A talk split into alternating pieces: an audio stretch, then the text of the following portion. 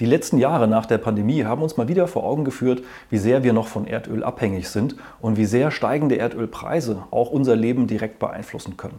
Dennoch ist die langfristige Nachfrage nach Erdöl durchaus immer geringer durch den Umstieg auf Elektromobilität und viele fragen sich, ob man jetzt noch in Erdölaktien investieren kann oder wenn man investiert ist, jetzt der richtige Zeitpunkt ist, vielleicht Gewinne mitzunehmen. Wir wollen uns heute mal Erdölaktien und Öl an sich etwas genauer anschauen und wenn dich das interessiert, dann bleib dran, gleich geht's los.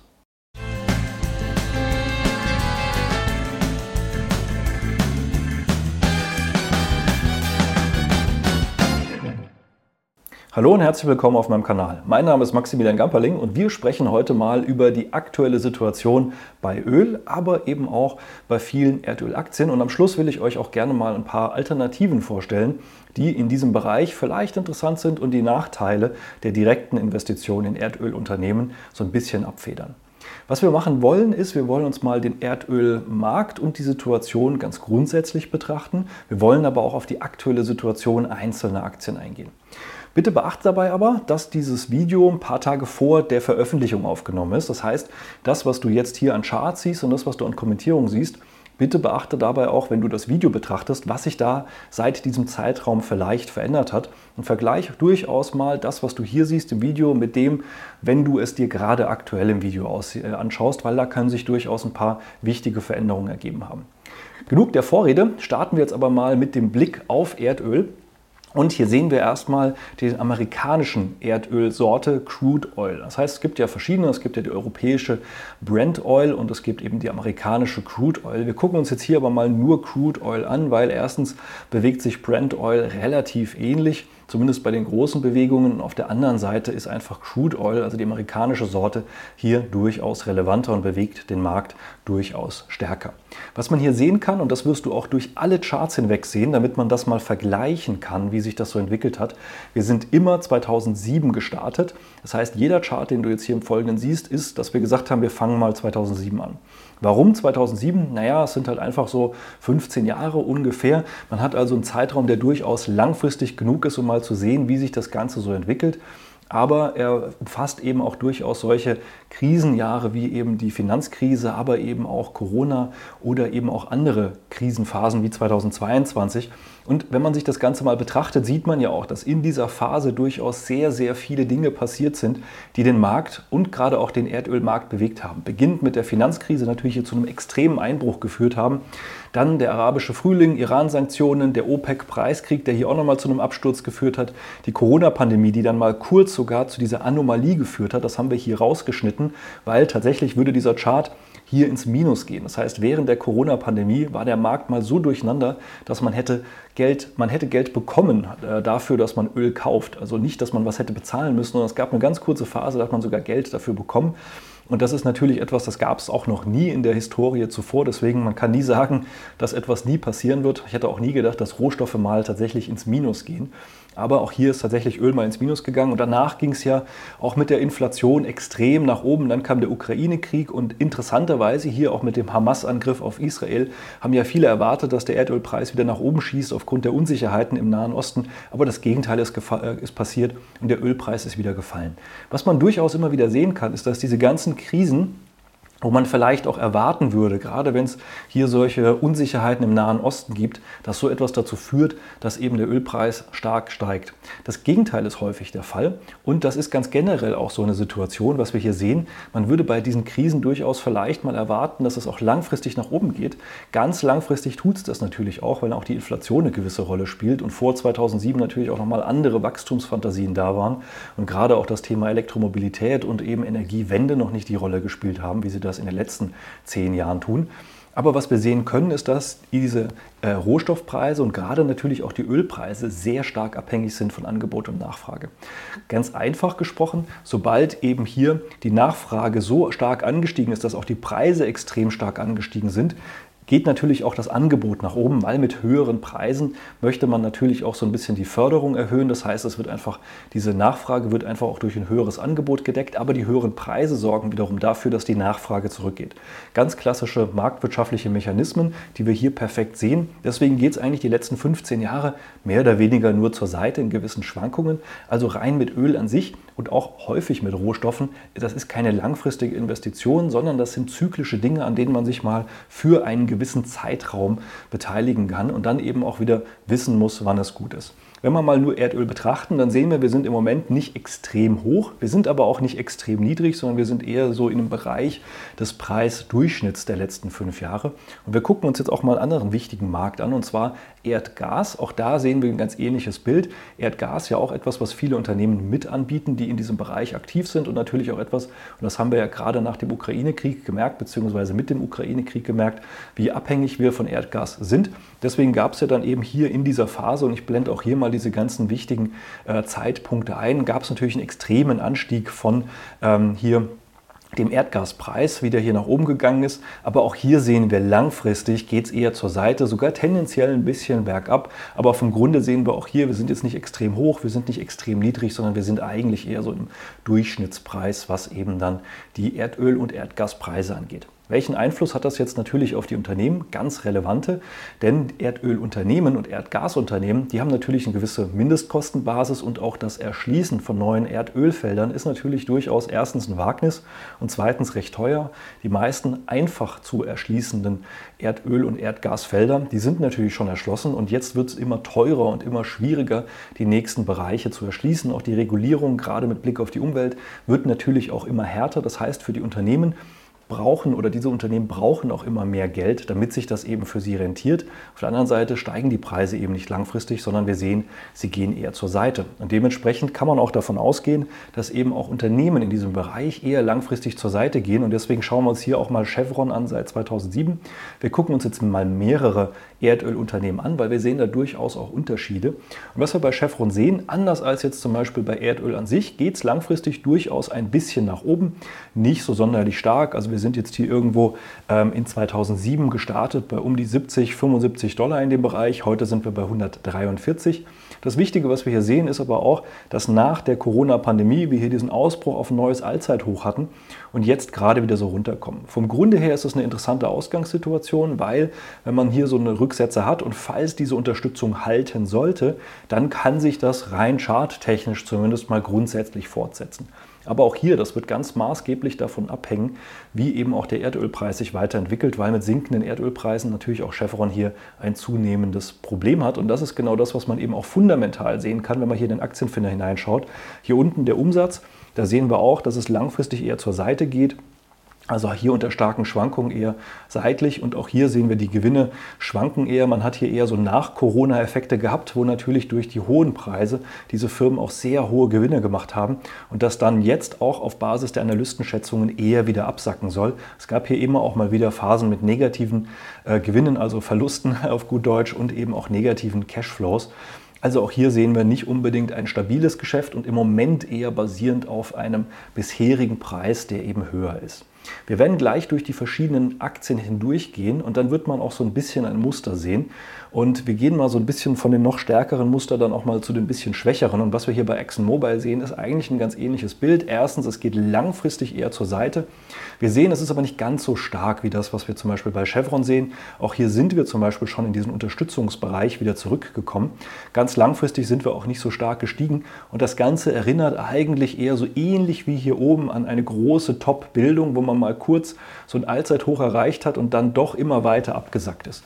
Gerade die letzten Wochen gingen auch immer weiter nach unten, übrigens zusammen im Erdölpreis. Das heißt, auch da haben wir eine gewisse ähm, äh, ja, Folgerung. Und das Ganze erinnert so ein bisschen nach diesem extrem steilen Anstieg eher so daran, dass es dann auch mal wieder nach unten weg äh, könnte. Wir sind also einfach bei diesen Aktien nicht mehr gerade in einer sehr attraktiven Ausgangssituation. Denn während Erdöl noch irgendwo so in der Mitte ist, was den Preis angeht, sind wir bei diesen Erdölunternehmen eher im historischen oberen Bereich. Und wenn man jetzt einfach mal davon ausgeht, dass auch diese Unternehmen eben ähnlich wie die Ölpreise dann auch wieder nach unten schwanken, zyklisch wie sie halt normal sind, dann ist hier eher das Potenzial, dass es zumindest vielleicht nicht so runtergeht wie bei Corona, aber zumindest mal noch ein bisschen weiteres Abwärtspotenzial ist durchaus da. Das heißt, wir haben einfach auch bei diesen ganzen Unternehmen, das werden wir gleich auch noch bei den anderen sehen, extrem schöne Anstiege nach der Pandemie gesehen. Das war natürlich auch eine tolle Zeit, mit der man da sehr viel verdienen konnte. Aber da ist jetzt vielleicht auch der Zeitpunkt, wo es nicht mehr so einfach nach oben weitergeht, sondern wo durchaus die Möglichkeit besteht, dass das wieder nach unten in sich zusammenbricht, so ähnlich wie wir das hier auch hatten. Das muss nicht passieren. Ich würde aber sehr genau beobachten, ob jetzt diese Unterstützung hält oder ob die Aktie hier noch drunter fällt. Und auch hier sehen wir eben fundamental dieses Bild, dass wir langfristig keine Umsatzentwicklung haben, sondern eben eher Schwankungen und auch der Gewinn hier vor allen Dingen Sondereffekte hatte die letzten Jahre, aber ansonsten immer auch wieder im Nachgang deutlich eingebrochen ist. In Summe aber bis auf die Pandemie hier wenigstens die Gewinne und Cashflows positiv waren, anders als das zum Beispiel bei Chevron war. Anderes Unternehmen, dann eben hier aus Europa, das ist British Petroleum oder kurz BP. Wir sehen hier, wie viel schwächer das Ganze aussieht. Wir haben es hier bisher nicht geschafft, auf neue Allzeithochs zu kommen, sondern wir hängen hier noch an Widerständen äh, ja, rum, die vorher sogar der Fall waren. Wir sehen auch, dass wir unter den Niveaus von 2007 sind, also durchaus schwächeres Bild und vor allen Dingen, was wir hier sehen, und das ist so ein klassisch negatives Chartmuster. Wir sehen hier dieses Abprallen an einem Widerstand, sehen ein doppeltes Top sogar mit einem niedrigeren Hoch. Und jetzt sehen wir auch gerade, wo ich das Video hier aufnehme, zumindest mal mit aktuellem Stand, dass wir sogar noch weiter nach unten fallen. Also das eher so ein klassisches Warnsignal, wo man eher so ein bisschen ja, ähm, mal überlegen sollte, ob man nicht aus dem Thema herausgeht, wenn es ohnehin nur eine vorübergehende Investition war, bevor es dann eben nochmal hier runter geht. Wie gesagt, diese extremen äh, niedrigen Werte, wie wir sie hier zu Corona erlebt haben, das muss gar nicht passieren, aber es reicht ja schon, wenn wir von 450, wo wir jetzt ungefähr sind, vielleicht auf 340 bis 360 runterfallen. Auch das kann man sich ja vielleicht durchaus ersparen und dann könnte man sich ja wieder überlegen, vielleicht in den nächsten zyklischen Aufschwung hineinzugehen. Wenn wir auch hier bei British Petroleum reinschauen, dann sehen wir auch hier, wie viel schwächer und deswegen natürlich auch, wie viel schwächer der Aktienkurs ist, wie viel schwächer die Fundamentaldaten sind. Auch hier häufiger Verluste, als wir das zum Beispiel bei ExxonMobil oder auch Chevron gesehen haben, sehr viel häufiger äh, auch negative Cashflows, was natürlich auch dazu geführt hat, dass man die Dividende kürzen musste. Auch hier sehen wir, wie der Gewinn tatsächlich bzw. der Umsatz genauso wenig langfristig steigt wie der Gewinn und auch wie hier die Analysten von einem sehr, sehr scharfen Gewinneinbruch ausgehen, aufgrund dessen, dass natürlich auch der Ölpreis nicht mehr so hoch steht, wie er das in der Vergangenheit war. Gehen wir mal zu einem anderen europäischen Wert mit Shell. Auch Shell sehen wir langfristig ein bisschen stärker als BP auf jeden Fall, aber auch hier eher langfristig seitwärts. Hier sehen wir ebenfalls dieses Bild, dass wir jetzt eben an diese langfristigen Hochpunkte angestoßen sind, dass wir hier eben kurzfristig einen sehr, sehr starken Anstieg hatten nach der Pandemie, jetzt aber eher sehr scharf abfallen. Und auch hier muss es nicht ganz runtergehen, aber wenn wir hier von den 2300 britischen Pence runterfallen würden, eben auf die 1500, dann wäre das alleine schon ein sehr, sehr starker Abstieg. Also das Chance-Risiko-Verhältnis ist hier einfach nicht mehr so attraktiv, vor allen Dingen, wenn man sich vor Augen führt, dass es sich hier eben um schwankende Rohstoffwerte handelt. Und auch eben hier sehen wir, dass wir immer mal wieder negative Cashflows hatten, dass die Dividende eben dann auch zusammengestrichen worden ist, wo es mit den Gewinnen eben nicht mehr so gelaufen ist. Also auch hier sehen wir, das sind eben Rohstoffunternehmen, wo manchmal natürlich eine attraktiv hohe Dividendenrendite ist, aber die ist keinesfalls eben sicher. Und dann nochmal hier einen anderen Wert, der durchaus auch interessant ist, weil er ja hier äh, von Berkshire Hathaway unterstützt wird. Und das ging ja durchaus durch die Medien auch, dass Occidental Petroleum ja immer stärker von Berkshire Hathaway, man vermutet eben dahinter, dass Warren Buffett dazu gekauft hat, weil einfach auch das Volumen, mit dem er zugekauft hat, durchaus interessant ist. Und das ist ja auch so ein bisschen das, was dem Ölbereich und den Erdölaktien nach wie vor eine gewisse Stabilität gibt, dass natürlich auch ein großer Investor wie Warren Buffett hier nach wie vor investiert. Er hat sich eben hier vor allen Dingen auf Occidental Petroleum fokussiert. Was wir hier sehen, ist aber im Moment bisher keine richtig stark, äh, starke Chartstruktur. Auch hier sind wir eigentlich auf den Niveaus von 2007. Wir haben hier noch Luft zu den Widerständen. Charttechnisch ist das eigentlich bislang zumindest mal sogar eine positive Ausgangslage, weil hier das Potenzial besteht, noch nach oben auszubrechen. Aber auch hier wird sich Occidental Petroleum nicht vom Rest sozusagen verabschieden können. Und wir haben das auch bei Citigroup gesehen. Auch da ist Warren Buffett nicht unbedingt zu einem perfekten Zeitpunkt eingestiegen. Er hat da natürlich auch ganz andere Möglichkeiten von Kursbewegungen zu profitieren, weil er natürlich auch ganz andere Pakete kauft und natürlich auch mit Optionen ganz andere Geschäfte treibt, als wir Privatinvestoren das können. Also man muss aufpassen und kann nicht einfach immer sagen, man handelt einem großen Investor hinterher, sondern die können natürlich auch einfach Dinge tun und können anders agieren, als wir das selbst tun. Und hier muss man jetzt auch genau aufpassen, weil sollte Occidental Petroleum hier diesen Unterstützungsbereich unterhalb der 55 Dollar nach unten verlassen, dann wäre hier tatsächlich auch das Problem deutlich größer, dass man noch weiter runterfallen kann. Aber hier besteht durchaus noch ein gewisses Potenzial, nach oben wegzugehen. Also insofern, das hier bleibt nach wie vor mal spannend und sieht ja auch nicht besser aus als die anderen unbedingt, hat aber durchaus die ein oder andere positive Tendenz, wo man ein bisschen drauf gucken muss. Man muss auch sagen, hier äh, fundamental auch hier nicht wirklich besser. Wir sehen Umsatzentwicklung eher langfristig seitwärts. Auch hier immer mal extreme Verluste, die dazwischen eingefahren worden sind. Wir haben hier auch eine Kürzung der Dividende erlebt. Also auch da nicht wirklich etwas, was grundsätzlich anders ist als das, was wir bei den anderen Ölunternehmen sehen. Eine Wildcard gibt es aber 2024 und das ist äh, er hier, äh, War, äh, nicht Warren Buffett, um Gottes Willen, sondern äh, Donald Trump. Ähm, er ist ja durchaus mal wieder, trotz aller äh, Urteile, die momentan so gegen ihn gefällt werden, ist er ja wieder Präsidentschaftskandidat in Amerika. Und ähm, falls er eben gewinnen würde oder falls sich ein Gewinn von ihm gegen Joe Biden abzeichnet, dann könnte das aber wahrscheinlich erst so in der zweiten Jahreshälfte durchaus den Erdölaktien nochmal einen gewissen Push geben. Denn auch damals, als er Präsident geworden ist, hat das dann durchaus bei diesen Aktien eher zu einem gewissen, ja, kurzfristigen, vorübergehenden Anstieg geführt. Also das ist so ein bisschen diese Wildcard, die mit ihm noch besteht und die tatsächlich alles dieses Jahr nochmal so ein bisschen durcheinander wirbeln kann. Aber Stand heute muss man tatsächlich sagen, sind die Ölaktien nach ihrem extrem starken Anstieg eher mal reif für eine gewisse Korrektur, weil einfach auch der Erdölpreis dementsprechend korrigiert hat und momentan keine Anstalten macht, einfach direkt nach oben wieder zu gehen. Dementsprechend da bei den Erdölaktien etwas, wo man momentan aus meiner Sicht eher aufpassen muss und vielleicht eher darüber nachdenken muss, wenn dann eben auch diese Unterstützungen nach unten wegbrechen, ob man da nicht sogar rausgeht. Jetzt will ich aber auch mal ein paar mögliche Alternativen zeigen, also nicht direkt Erdöl fördernde und eben raffinierende Unternehmen, sondern eben auch mal Zulieferer oder Unternehmen in der Umgebung. Und das erste, was ich mal zeigen will, ist Schlumberger aber nicht, weil es eine gute Alternative ist, sondern wir sehen hier eine ziemlich ähnliche Bewegung zu dem, was wir auch bei den Erdölfirmen sehen. Nur alles ein bisschen schwächer. Wir sehen auch, dass dieser Aufwärtstrend hier sich langsam abflacht. Wir sehen auch gerade wie in letzter Zeit, dass hier am äh, Widerstandsbereich abprallt und nach unten wegfällt. Noch ist das immer noch ein Aufwärtstrend, also da gibt es noch eine gewisse Möglichkeit, aber auch fundamental sehen wir hier halt immer wieder die Verluste und sehen natürlich auch die Dividendenkürzungen. Also äh, Schlumberger als eben Ausrüster und Förderunternehmen, das meine ich jetzt tatsächlich nicht.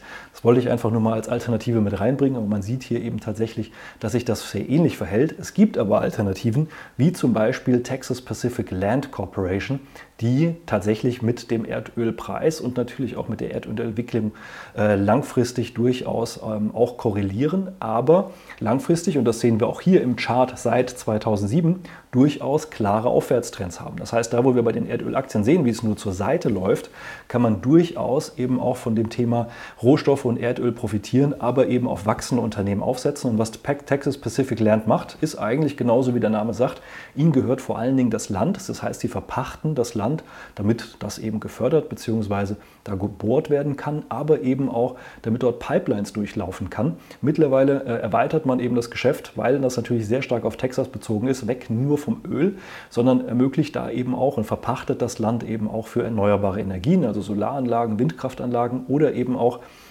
Pipelines für Wassertransporte. Das heißt, das Unternehmen ist noch ein bisschen breiter aufgestellt und nicht nur von Öl abhängig, aber sie haben natürlich gewisse Lizenzeinnahmen von Öl und dementsprechend schwanken sie natürlich schon auch mit den Ölpreisen. Also das ist durchaus etwas, wo man starke Nerven haben muss, weil es hier einfach mal lange zur Seite geht oder eben auch starke Schwankungen gibt. Nichtsdestotrotz, wenn man mal schaut von 2000 7, da waren wir hier ungefähr, wenn man das mal so ganz grob rübernimmt, bei einem Preis von 40 Dollar. Heute sind wir bei einem Preis von 1470 Dollar. Das heißt, die Aktie ist unheimlich stark gestiegen, einfach aufgrund dessen, dass sie nicht direkt fördert, sondern dass sie einfach vor allen Dingen das Land sozusagen ähm, anbietet und dann verchartert äh, oder verpachtet. Und wir sehen eben hier, wie stark Umsätze und Gewinne dann entsprechend gestiegen sind, mit einer operativen Marge von 77 Prozent, einer Nettomarge von 64 Prozent verdient das Unternehmen halt auch sehr viel Geld hat hier eben auch entsprechend die Dividende kontinuierlich gesteigert. Wir sehen hier natürlich diese Schwankungen, die mit dem Ölpreis zusammenhängen, Aber man sieht eben, dass das Unternehmen durchaus nochmal ein bisschen eine andere, stabilere Basis hat. Ansonsten andere alternativer Wert, auch eher im Infrastrukturbereich generell. Das ist hier zum Beispiel Quanta Services.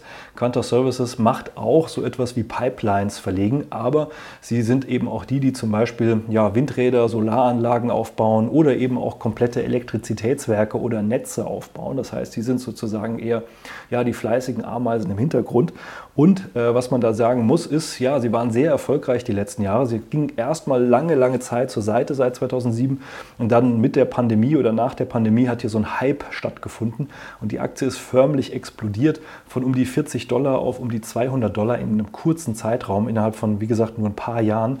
Das Problem jetzt im Moment ist, dass wir hier dieses Doppeltop, was ich vorhin angesprochen hatte bei BP, das sehen wir jetzt hier im Moment auch und das ist für gewöhnlich durchaus so ein Zeichen, dass es jetzt mal tief bergab gehen kann oder dass es zumindest erstmal bergab geht. Insofern jetzt im Moment ist das vielleicht gerade keine attraktive Einstiegsgelegenheit, aber ganz grundsätzlich langfristig, und das sehen wir hier auch fundamental, die Umsätze wachsen recht kontinuierlich, auch die Gewinne wachsen recht kontinuierlich, nicht so stabil und schön, wie man das vielleicht bei anderen Aktien äh, kennt. Und ich habe ja letzte Woche zum Beispiel mal Costco vorgestellt im Vergleich mit Walmart. Das ist natürlich eher etwas, was ein bisschen kontinuierlicher und stabiler wächst.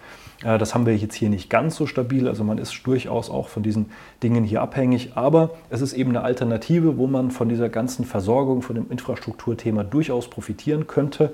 Äh, wir sehen aber auch hier nicht die riesigen Margen. Operativ 5,5 Prozent, netto 3,6 Prozent.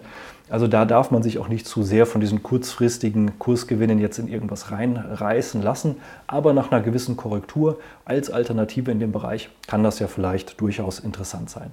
Falls du jetzt aber sagst, naja, du möchtest dich eigentlich eher von solchen durchaus sehr zyklischen und rohstoffabhängigen Werten im Depot verabschieden und möchtest eigentlich da eher ein etwas qualitativ hochwertig, langfristig stabileres Depot aufbauen, melde dich gerne mal für ein kostenloses Strategiegespräch. Dann schauen wir uns an, wo du heute stehst, was deine Ziele sind, ob und wie wir dir dabei weiterhelfen können. Und ansonsten hoffe ich natürlich, das Video hat dir schon weitergeholfen. Hinterlass mir gerne einen Daumen nach oben, falls ja. Schreib mir in die Kommentare, falls es noch irgendetwas gibt, was dich ansonsten interessiert, was ich gerne in einem nächsten Video aufnehmen kann. Und ansonsten wünsche ich dir auf jeden Fall viel Erfolg an der Börse und bis zum nächsten Mal. Ciao.